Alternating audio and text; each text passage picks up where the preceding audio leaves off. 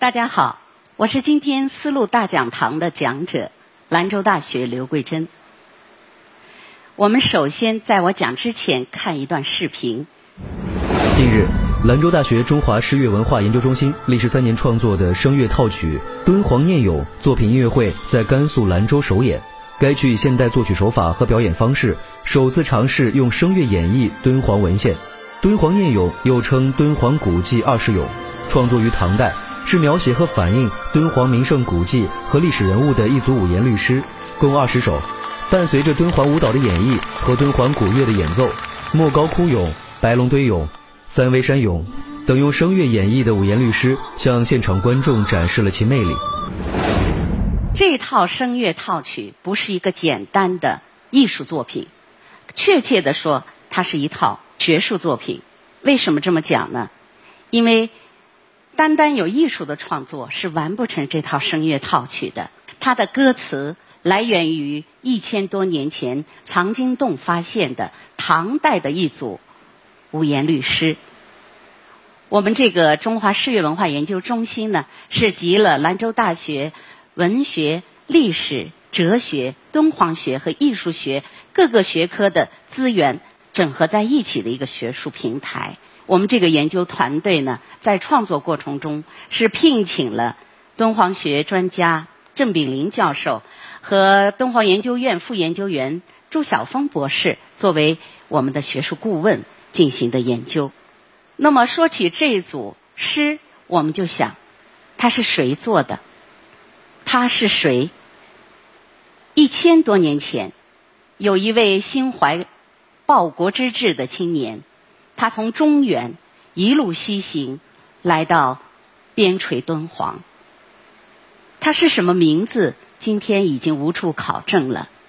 但是他在敦煌待了将近二十四年的那年，他开始提笔，情不自禁写下了二十首五言律诗。我们现在看到的呢，大屏幕上就是当时他留下来的一个小序。从这个序文中，我们知道他不是敦煌人。他在提笔写诗的时候，已经在敦煌待了整整二十四年。他对这片土地怀有深厚的感情。他说，他要记录下，用诗文的形式记录下这个他所见。所闻所感的敦煌地区的风土人情，还有一些奇观异事。那么当时这个卷本是在藏经洞发现的，有六个写本。那么现在这六个卷本都在法国和英国。我们敦煌学前辈们用微缩胶卷的这个内容，把它进行勘证、进行整理。我们的研究是基本是以郑炳林先生和马德先生的这个版本进行呃勘校来进行研究的。这些每一个版本的词呢都有出入。我们在后期整理的时候，主要是从声乐学的角度，对它字从口出、字从韵出的原则，对个别字音进行了一些校正、呃订正，然后把它谱之于曲，编之于舞。就是过去的诗与现在的乐来结合，先要进行前期的这个文本和历史考古的研究，在这基础上再进行艺术的创作，在形成我们现在的一个声乐套曲。那么我们说到诗，大家都以为这个诗就是文本，我们来看的，事实不然。在中华文化的传统中，诗和乐从来都是不分家的，你中有我，我中有你。虽然从文化变迁中过程中他们是分分合合的，那么我们来回忆一下，我们中国古典诗词的创作肯定要追根溯源到《诗经》，诗三百首，它是诗是文本还是歌呢？它的确是民歌，是孔子带着他的弟子们整理的先朝的一些民歌。孔子不但是一位思想家，他更是一位音乐家，他的古琴谱得很好。所以他整理了这三百首之后，他夜夜以弦歌之，给他配器并演唱。我们看他的卷首，第一首《关雎》，这首诗我们妇孺皆知，中国人都很熟悉了。我们想象一下，就这首《关雎》，如果是一位翩翩君子他文质彬彬、含蓄内敛，他会怎么唱呢？关关雎鸠，在河之洲。窈窕淑女，君子好逑。如果是小朋友们在一起玩耍，他也会唱这些民歌。他怎么唱呢？他们会唱：“关关雎鸠，在河之洲。窈窕淑女，君子好逑。”看，诗与歌在中国古人的生活中，它是一个非常平常的生存状态的表现。每个时代都有它自己的音乐。但是我们的诗的产生和传播，以及到后来的发展，都是离不开美妙的声音。但是这些声音都丢失了、遗失了。为什么遗失呢？我们在农耕时代，我们的很多老百姓是不识字的，识文断字的文人毕竟是少数。我们老百姓要获取知识、娱乐，都通过什么呢？他都通过画和这个音乐。那么现在很遗憾，就是我们诗和歌都分开了。会文本诗歌的人，会写诗的人，他不会唱；会唱的人却不懂诗，这样很遗憾。我们的研究是把这几三方面要把它结合起来。在中国古代，诗与乐是不分家的，而现在却成了遗失的节拍，不为人知。就是我们现在搞音乐的人也看不懂，当时发现时候，大家称为是天书。言有尽而意无穷，中华诗词究竟又有哪些神奇的魅力？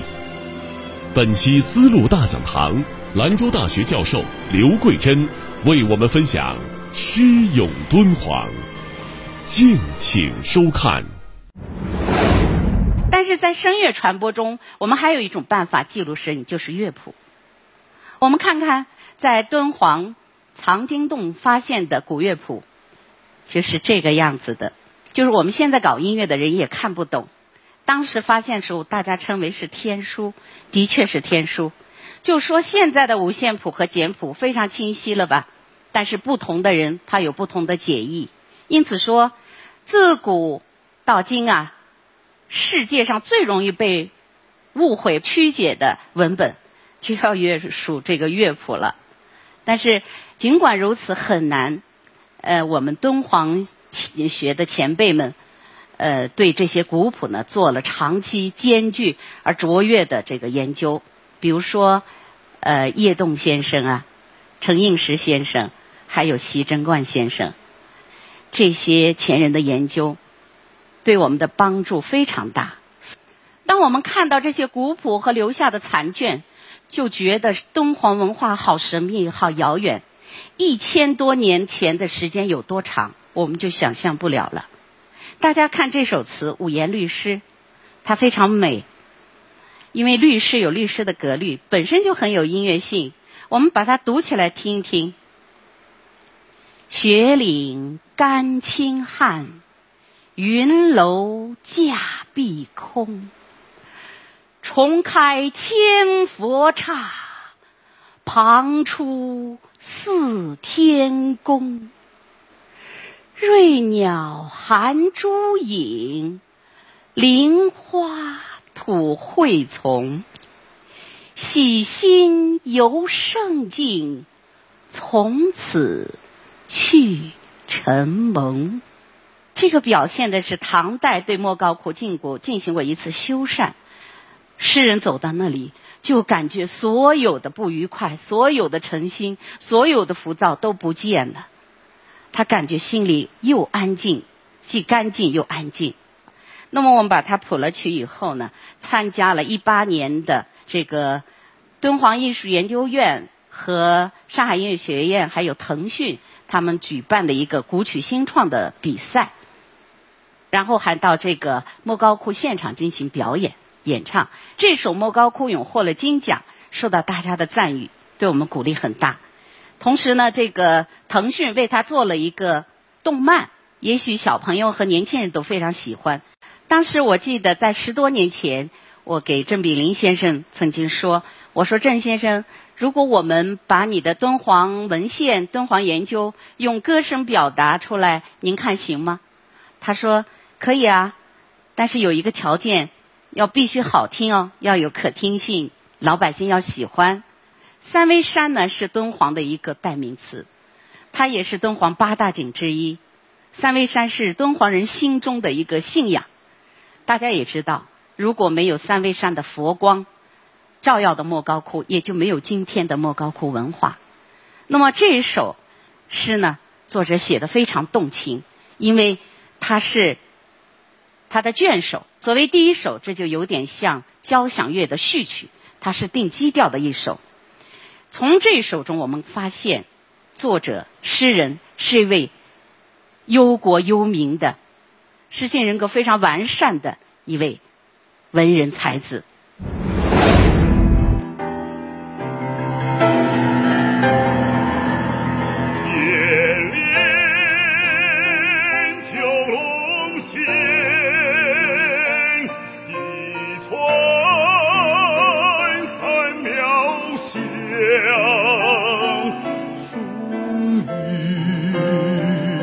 安息故令人心自伤。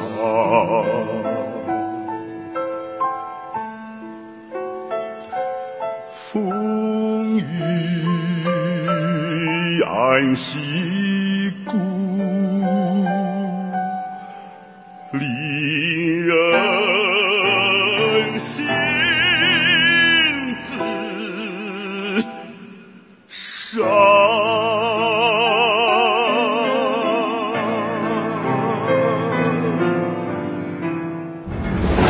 这个唱古诗词非常不容易，呃，这个不容易在，他一定要入境，这个要做起来，就首先你不能浮躁，这个很难啊。入境之后，不但你要去体会诗人的这颗诗心，还要跟你的这颗乐心，你们要发生共鸣，产生一种新的、一种复合的、一种综合的对生命的感悟的体验。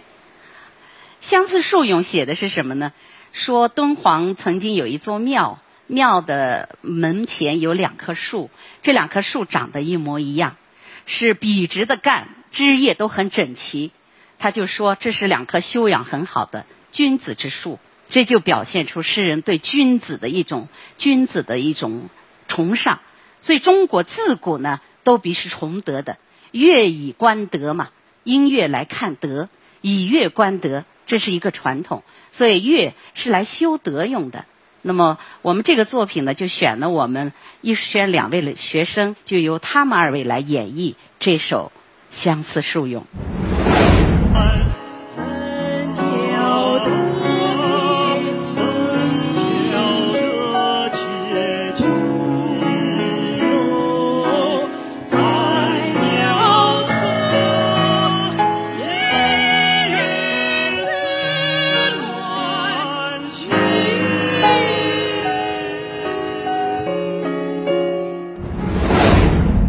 想见，关雎也是写描写的君子和窈窕淑女。如果像这个相思树也同样，男不为君子，女若不为淑女的话，就谈不上有什么美了。所以我们中国人都是先修身，再齐家治国，再来平天下。沃洼池天马俑，这是描写天马高洁的一个品质。描写天马的风骨的一首诗词。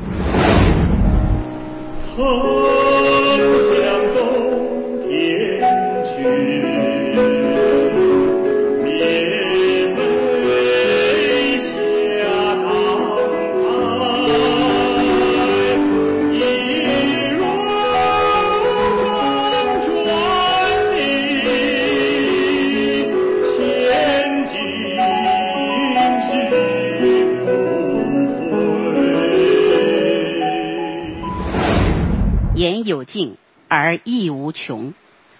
中国的诗词，好的作品，它都不是把它的情志不是一吐而出的，它是都是含蓄内敛的。它很多东西都在诗的文字背后有一个丰富的情感和生命的世界，让你去感悟。我们乐的形式，谱上旋律去给他吟唱的时候，就很容易进入到他的诗词背后的那个精神境界当中去。中国的传统文化都是很内敛的、很含蓄的，它是向向内自问的、自修的一种文化，它不张扬，它一点也不张扬，但是它是首先是要让自己和谐。与他人和谐，与社会和谐，更重要的是要和自己和平相处的文化。我们再来欣赏一首《水晶塘咏》。水晶塘呢是过去敦煌的这个阳关附近有一个驿站，供这个丝路上的商旅们歇脚的驿站。它是用水晶做的。那么在夜晚的时候，它就像月亮一样洒着银辉。照亮了整个黑漆漆的大漠，让这个旅途的人啊都非常思念自己中原的故乡。我们听一下。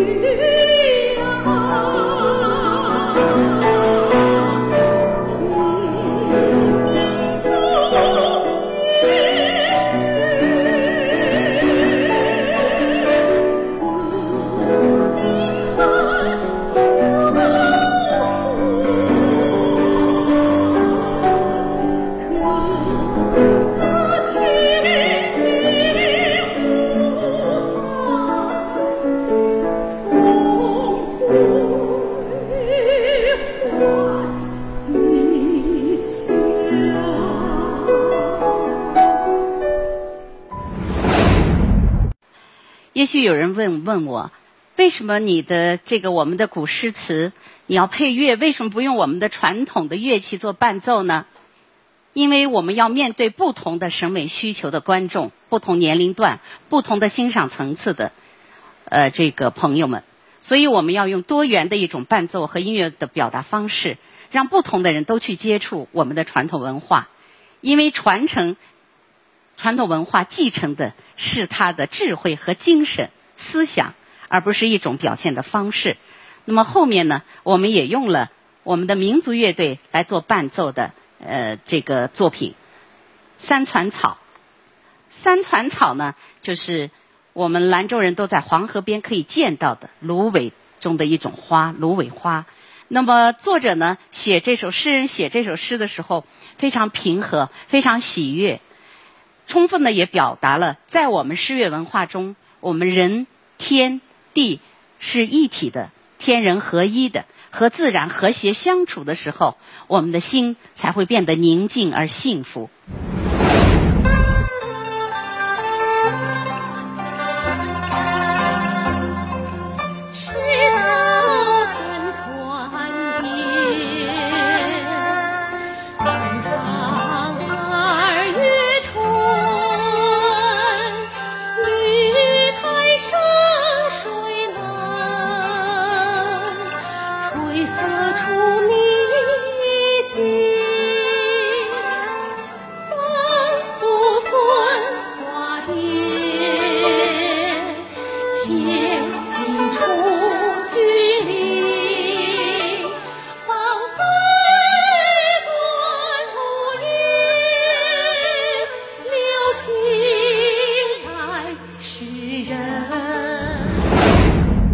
我们人类社会最不该犯的一个错误就是不能离开自然。我们人与自然和谐相处，人在自然中才会感觉到最本真的一种纯善纯美。那么，在这二十首诗词当中，这位不知名的诗人，他的心情经常是忧国忧民的，他好像也不得志，也有很多忧愁。但是尽管如此。他对生命，生命总是本着一种积极的、阳光的、求上的一种态度，啊，也表现了我们这个敦煌文化的一种特质，它是非常向上的、非常向善的、崇尚德性的一个文化。而这个文化一定是包容的文化，它是一个非常大气的文化。从风流泉涌，我们看到每逢旷景处、胜景处，就从此随望皮。我们看看最后这一首，诗人有意的设计了一首非常和谐。天上有瑞鸟飞翔，地面有灵花开放的这样一个和谐的一个氛围，来表现他对国家民族期盼和声名盛的这样一个美好的祈愿。杜威先生说过，世界各种冲突都源于人类社会自身的矛盾。我想啊，小到一个人、一个家庭，大到一个社会、一个民族、一个国家。那么和是最为关键的，和而不同是中华诗乐文化中的核心思想。中国人与诗乐产生关系的、产生呼应的一个原体就是生命。本着对生命的尊重和理解和热爱，我们的诗与歌才能达到了和而不同的境界。我们希望呢，这种和的思想能为现在当下很多人的问题。能提供